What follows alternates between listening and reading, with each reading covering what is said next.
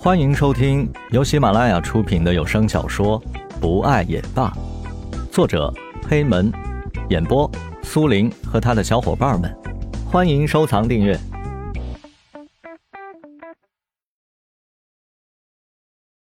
第八十五章，蓝雨对江雷他们说道：“今天可是个好日子，不如我们庆祝一下，怎么样？”“好啊，那我们就去自己的酒吧呀。”呃，咱们的酒吧也该开业了。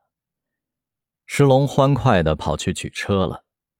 不一会儿的功夫，石龙就把车开了过来。几个人坐着石龙的车子开往他们的酒吧。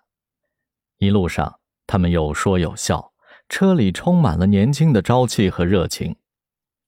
晚上，几人把江雷的姐姐江露也给叫了过来，几个人喝得酩酊大醉。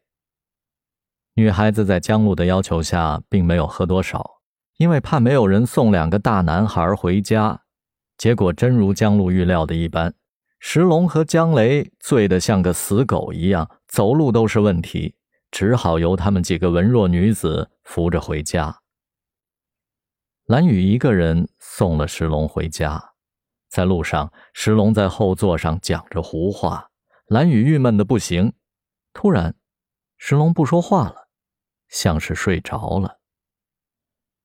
小雨，我爱你，嫁给我好吗？让我照顾你一辈子吧。蓝雨被石龙突然冒出的一句话惊得措手不及，他险些没有抓稳方向盘，他赶紧把车子停在了路边，转头就想骂他时，却看见石龙趴在后座上睡着。他的眼皮紧闭，吧唧着嘴巴。蓝雨觉得好笑，他觉得这人怎么这么可爱呀？想起刚才石龙的梦话，说要娶自己，蓝雨顿时感觉幸福的要命。江雷是田菊和江露俩人嫁回去的，这可把俩女孩子累坏了。江露把江雷扔在床上就不管了，只留下田菊一个人照顾江雷。又过了几日，酒吧开始营业了。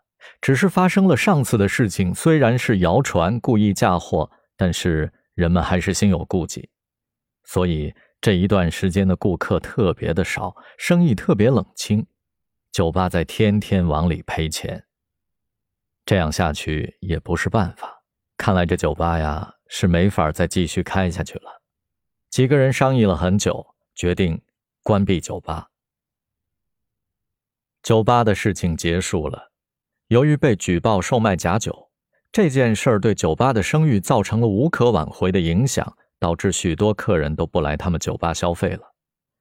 虽然法院为他们证清了事实，但是人心就是如此。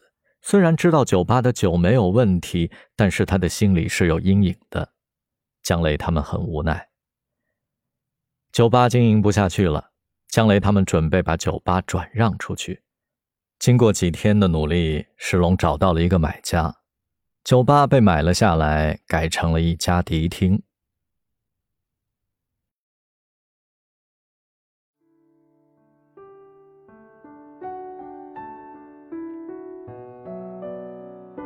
本集播讲完毕，感谢您的收听，我们下集再见。